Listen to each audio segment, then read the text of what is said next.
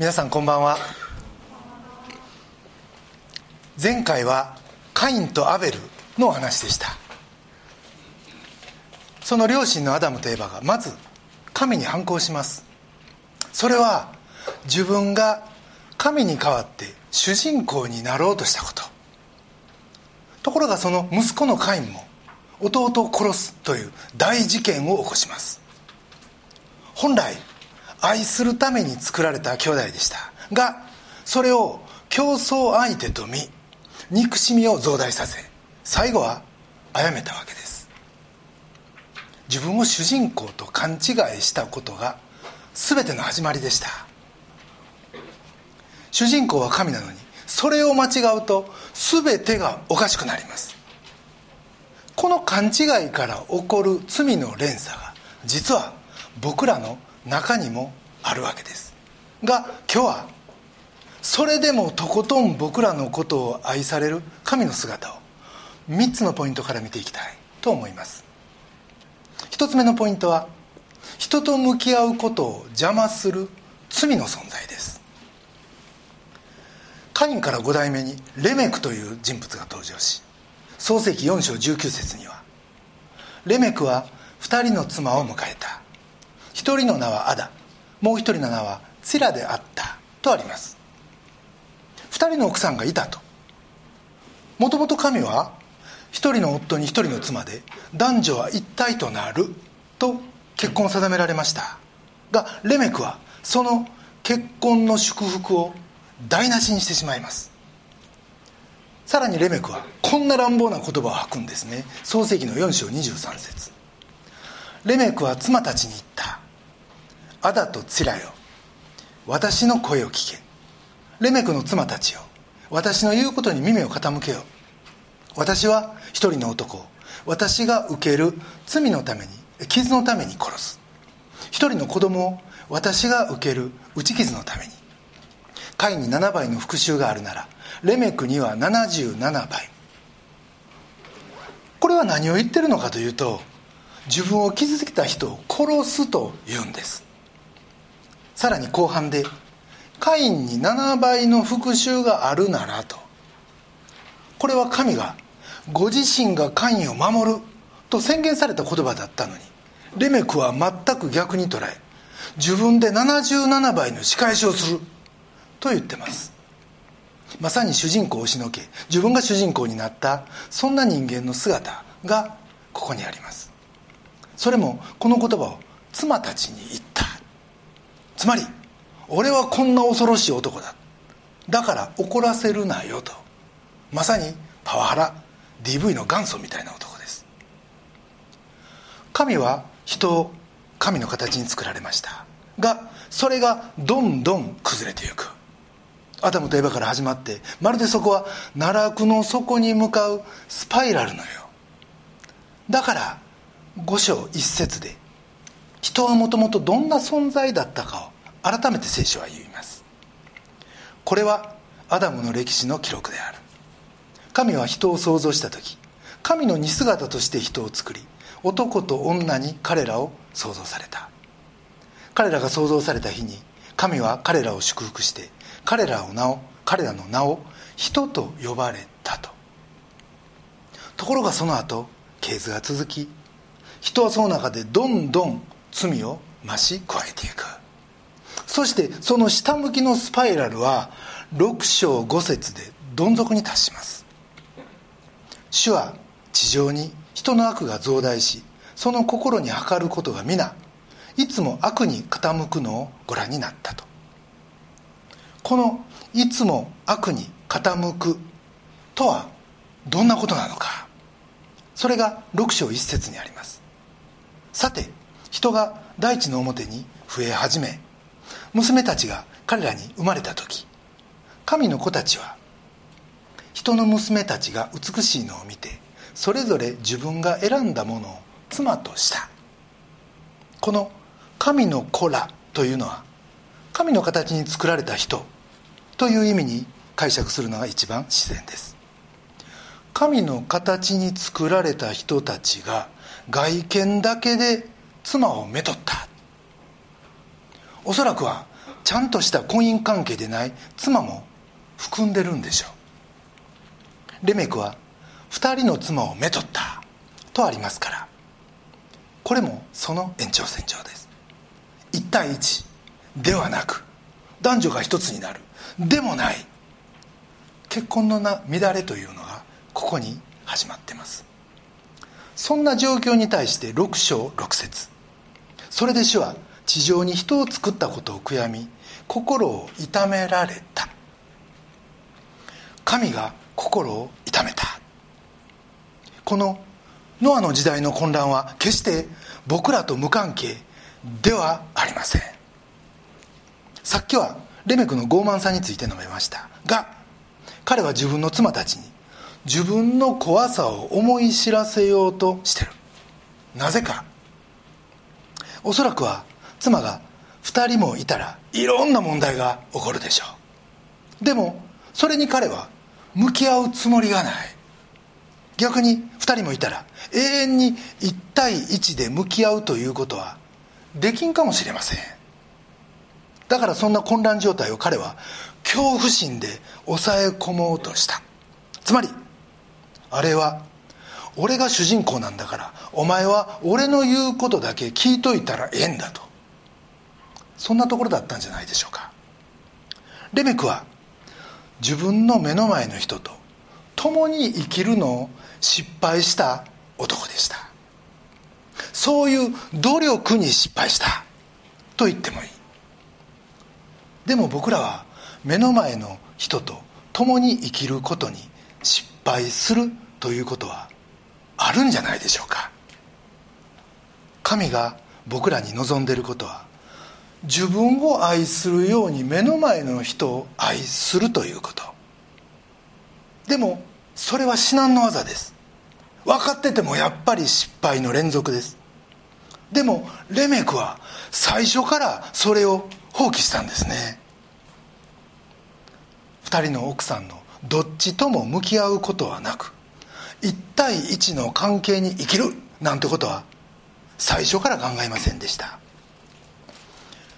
僕は以前結婚式の式をさせてもらったんですけれどもその時こんな幸せな瞬間はないと僕自身もう感動と喜びに満ち溢れました。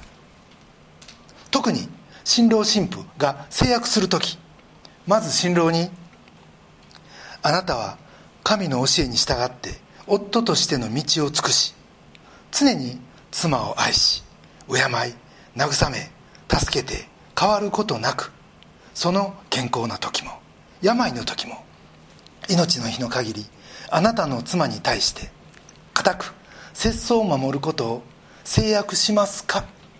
と尋ね新郎は「はい私は神と教会の前に制約します」と答える。そしてその後花嫁さんにも同じことを制約してもらいここで2人は神によって一つに結びつけられるんです。つまり私は何があっても命を尽くしてあなたと向き合いますと。その関係の中で2人は初めて成長していくことができまた2人は生涯をかけて生きるということをそこで学んでいくわけです。だからその時目の前にいる人というのはもう神が定めた人であり取り替えることのできない大切な人なんだと。これが結婚です。でもレメ君にとってはそうじゃなかったんですね。AB2 人の奥さんがいて。A の奥さんが病気になった時彼は支えたんかと。でもレメ君にとっては B の方に行ってしまったんじゃないかなと僕は思います。もちろん僕らの中に2人の奥さんがいるなんて人はいません。が目の前にいる夫や目の前にいる妻とちゃんと向き合えないということはしばしばあることです。これは夫婦だけじゃない。目の前にいる人とちゃんと向き合えない。自分を愛するようには愛せない。全ての人がこの痛みを抱えてます。ここに罪がある。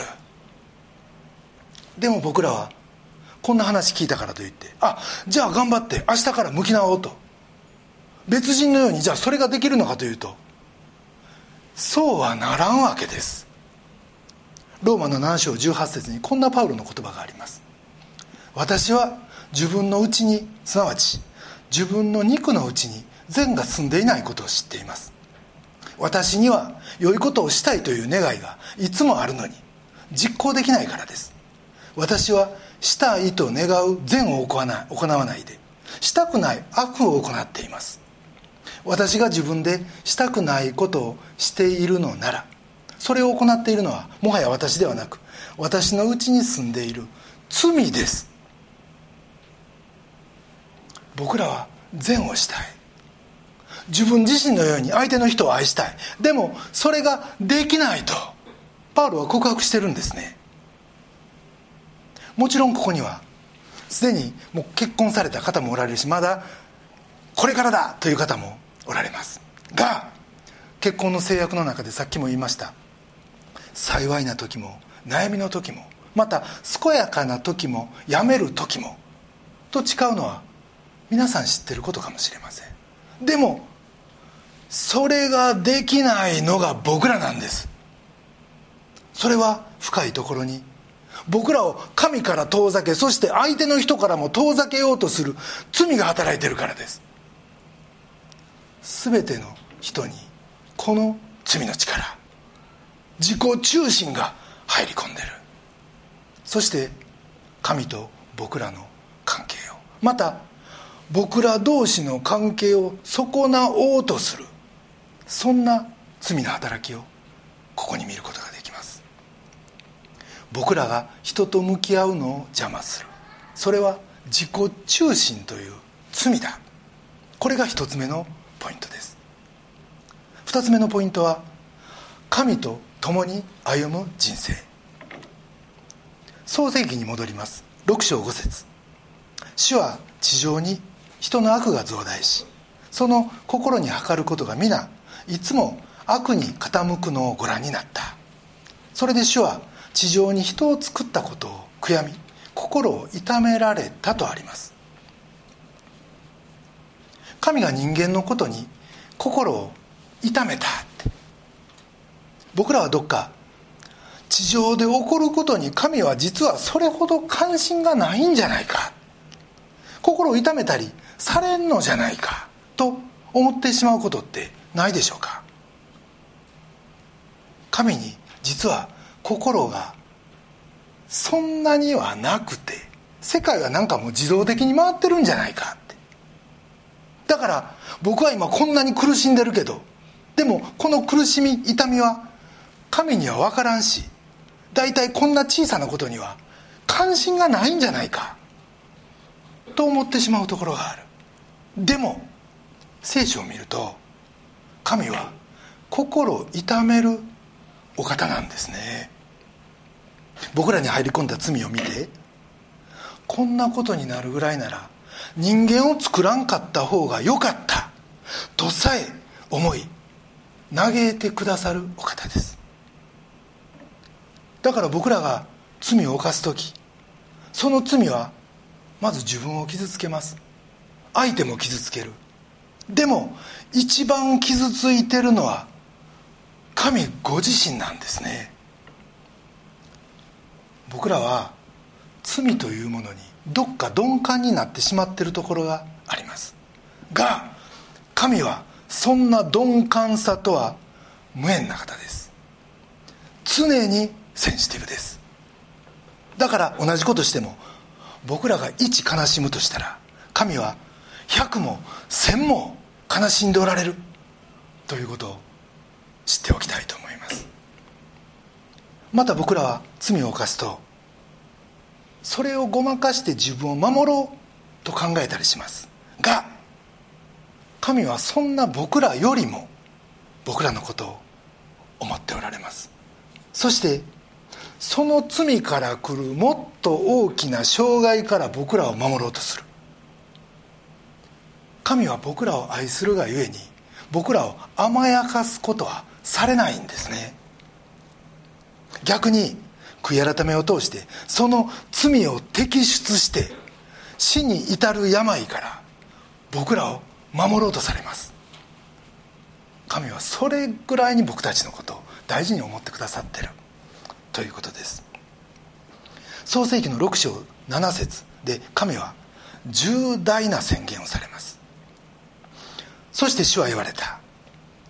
私が想像した人を地の表から消し去ろう。人をはじめ家畜や這うもの空の鳥に至るまで私はこれらを作ったことを悔やむと。人の罪に心を痛めた神は全ての生き物を消し去ると言われます。この時神には3つの選択肢がありました。一つは何もせんことです。でもそうなると人の悪はいよいよ増大しもうますます世界は劣化していきます。殺し合い傷つけ合いいがみ合う。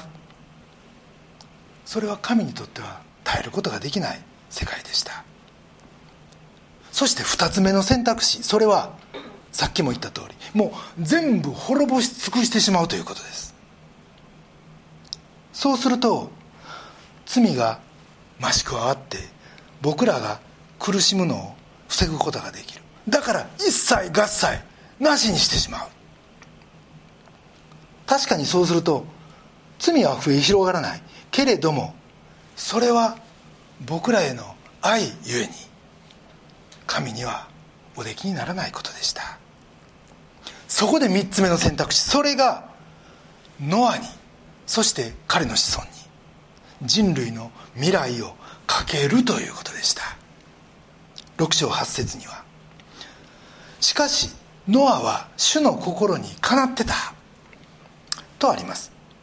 主の心にかなうってどんなことなんでしょう。ちょっと気にもなるしできれば僕らもそうなりたいと思うんですけれどでも主の心にかなう人って一体どんな人なんか。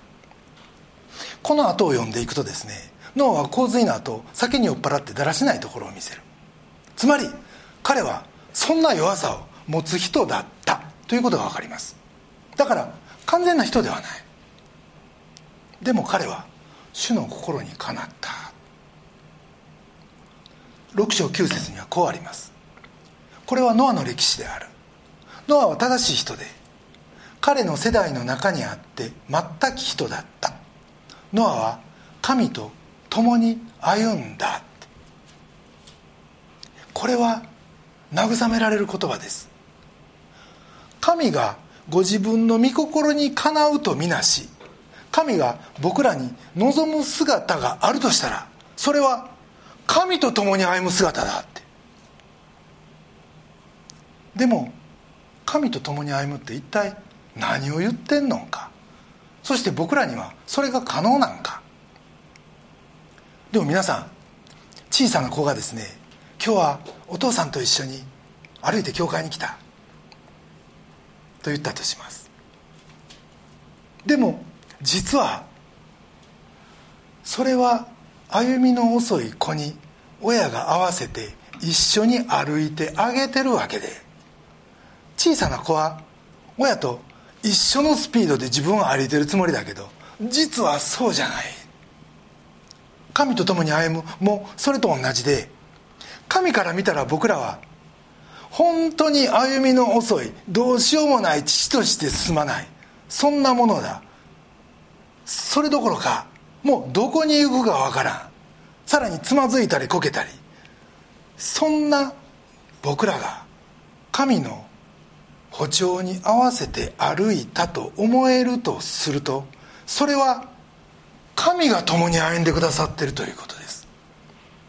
神はただただそんな僕らの稚拙な歩みに忍耐を持って付き合ってくださいます。だから神と共に歩む人生というのは正確に言うと神と共に歩むことを願う人生であって僕らにできるのはそれを願って一歩踏み出すということだけ。あとは神が僕らの人生を神と共に歩む人生に作り変えて言ってくださるんですね。神と共に歩む人生。これが2つ目のポイントです。3つ目のポイントは神の賭け。神の博打です。先ほど神はノアにかけられたと言いました。思えば神はいっつも賭けに出るお方です。それも不利な方不利な方へ。エデンの園ではアダムとエバがご自分に従う方に神はかけられました。そう旧約聖書のヨブの時もヨブが自分に従う方にかけた。そして今回もノアについてもやっぱり彼と彼の子孫が自分に従う方にかけられます。でもなんでいつもそんなふうにかけられるんか。それは神が神と共に歩むかどうかの選択肢を最終的に僕らに委ねてくださってるからです。だから必然的に賭けになるんですね。でもなんで神はそんないかにも勝率が悪そうな負けてしまいそうな賭けをされるんか。それは神にとって大事なのは愛だからです。神は僕らが愛することを願っておられる。でもそれは神のコントロール愛です。だから賭けなんです。つくづく神は不思議な方だと思います。もともと人なんか最初から作らんかったらそんな悩みもなかったはずですよね。なのにあえて作りあえて人を愛そうとする。心を痛めそれでも人に期待し待ち人と生きようとされる。それが神なんですね。ところでこのノアの箱舟のお話というのは天変地異の話ですよね。最近は異常気象も多いしこういった災害はもう毎年のようにあると言ってもいい。コロナもあります。でもそんな時神はあのノアの洪水を起こさせたと聖書にありますけど今回の災害も神が起こさせたんでしょうか？神は何でそんなことされるんでしょう？と聞かれることがあります。まっとうな疑問と思います。本当に何で起こったんか。一つ言えることはそれは自然現象だということです。歴史が始まって以来自覚変動あり災害ありそして疫病も繰り返し起こってきました。もちろん神の許しがないと何も起こりません。そして神の許された自然現象がこれらだ。ということも事実です。僕らには分からんことがたくさんあります。それが僕ら人間の限界とも言える。でもはっきりしてることが一つある。それは神が僕らを愛しておられるということ。それも僕らの想像を超えた愛で神は僕たちのことを愛してくださっているということ。だからどんな出来事の中にも神の愛が貫かれてるというそのことを知っておくことは大切です。そして僕らが悲しんだり傷んだりする時神はそれ以上に僕たち以上に傷んだり悲しんだりしておられるということ。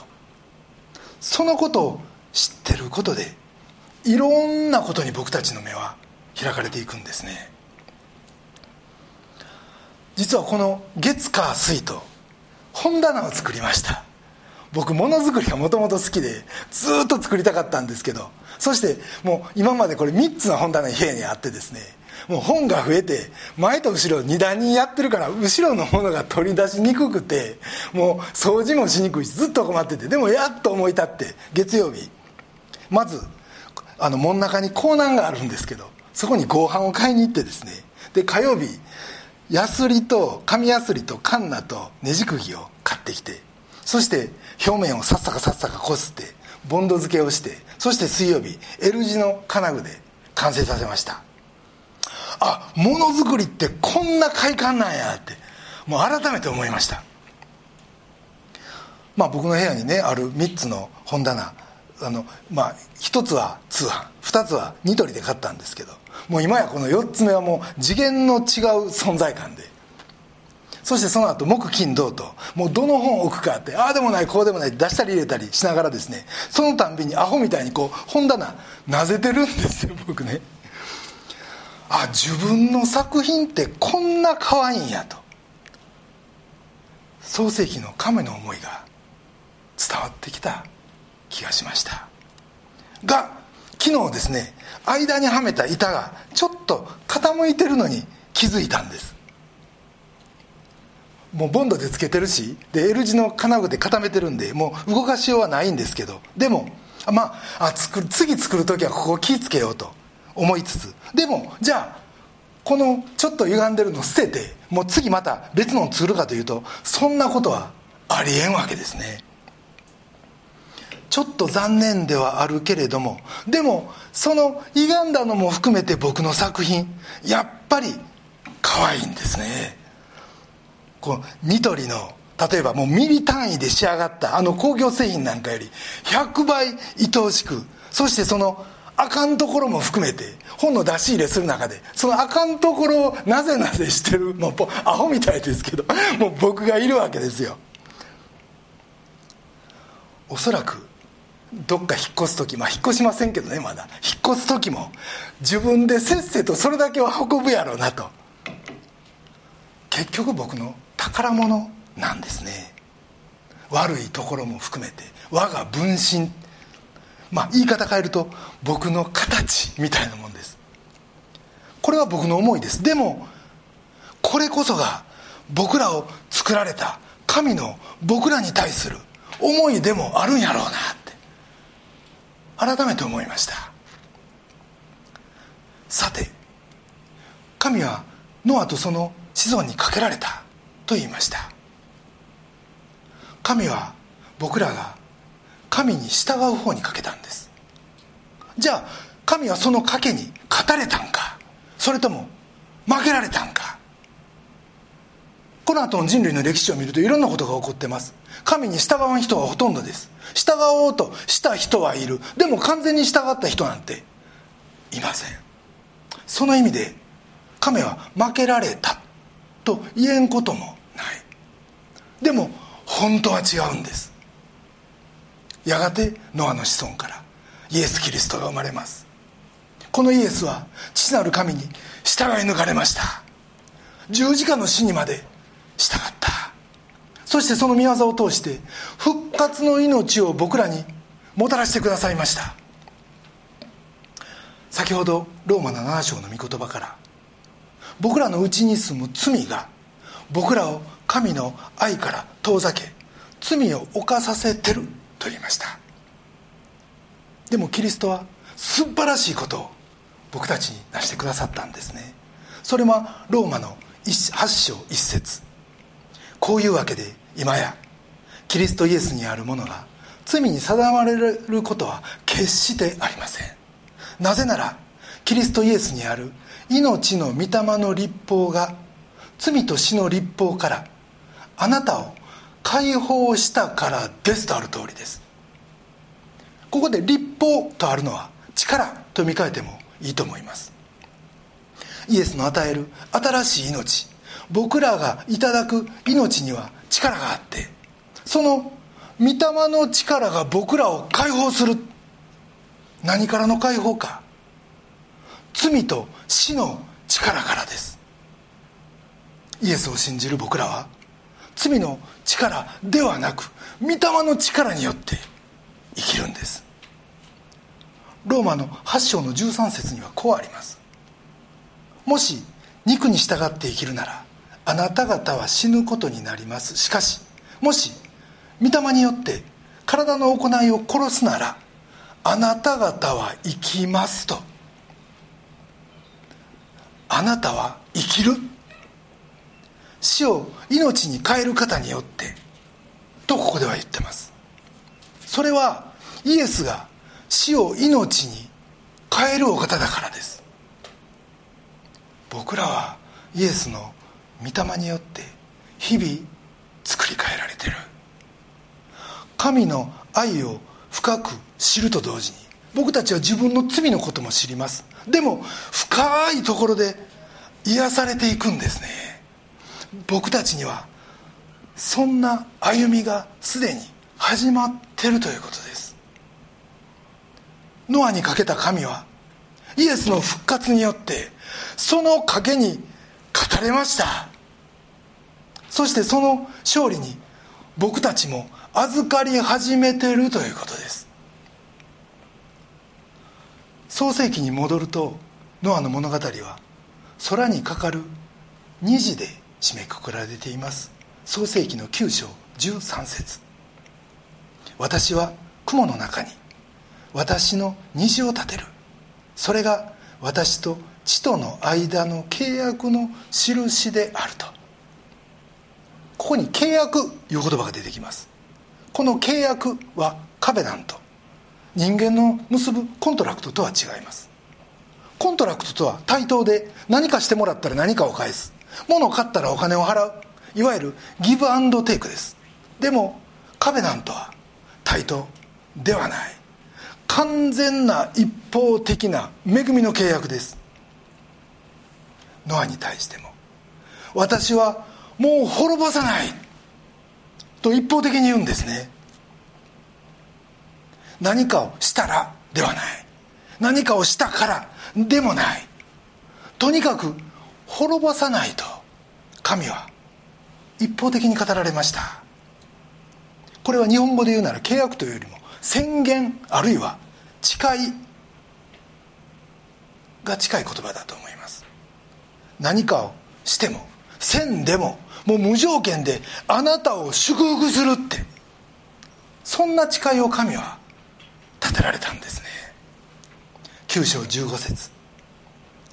その時私は私とあなた方の間全ての肉なる生き物との間の私の契約を思い起こす。大水は再び全ての肉なるものを滅ぼす大洪水となることはない。虹が雲の中にある時私はそれを見て神と全ての生き物地上の全ての肉なるものとの間の永遠の契約を思い起こそうと。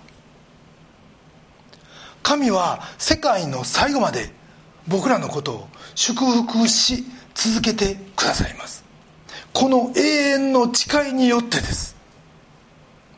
僕らは自分の罪に打ちひしがれることはしょっちゅうあるし何かやってても思い通りにならんことの方が多いぐらいです。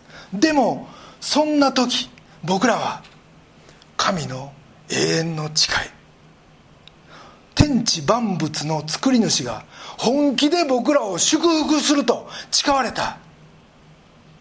そのことを思い出すべきです。虹が出てても出てなくてもすでに十字架がそれに上書きされてます。神が本気で差し出されたこの祝福を僕ら本気で受け取ってるでしょうか。神はご自分の作品に絶対悪いようにはされません。理由はシンプルです。好きで好きで仕方がないんですよ。あかんところほど愛しいぐらい僕らのことが好きなんです神は。かつ僕らには天国財団がついてます。もっと大きな口を開けポケットを広げて大胆に求めましょう。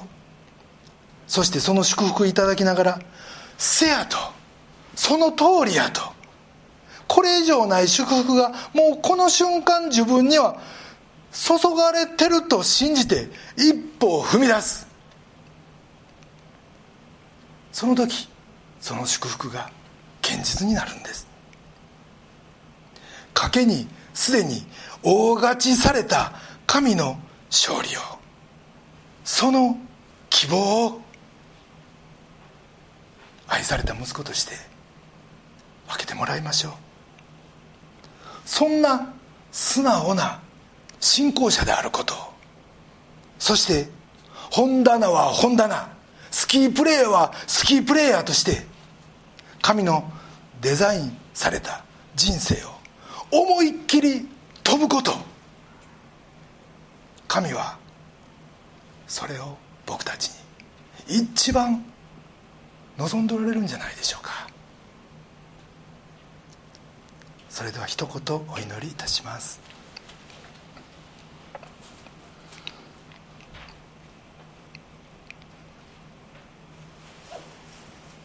愛する天のお父様尊き皆をあがめ心より賛美いたします。神が私たちのことを愛して愛してどうしようもないということ。それゆえに神は僕たちにかけてくださったということ。そしてその大胆な賭けにあなたは御子イエスの復活を通して勝利されたという今日改めて教えてくださり感謝します。そのあなたが今望んでおられることは私たちが神と共に歩む人生を望むこと願うこと。そしてその時たとえ歩みは遅くとも転んだりつまずいたりすることがあってもそんな私たちにあなたは寄り添い大いなる祝福をくださるとそのあなたの恵みの壁なんとあなたの宣言あなたの誓いを。ありがとうございます。どうぞ私たちがイエスの命に生かされ日々の生活を通しあなたの備えた大切な隣人にしっかり向き合いあなたがデザインされまたあなたの形に作られたものとして私たち自身がそのいただいた祝福を賜物を豊かに流し出すことができますように。どうぞお一人お一人にあなたが寄り添い導いてください。尊き私たちの救い主主イエス・キリストのお名前によってお祈りします。アメン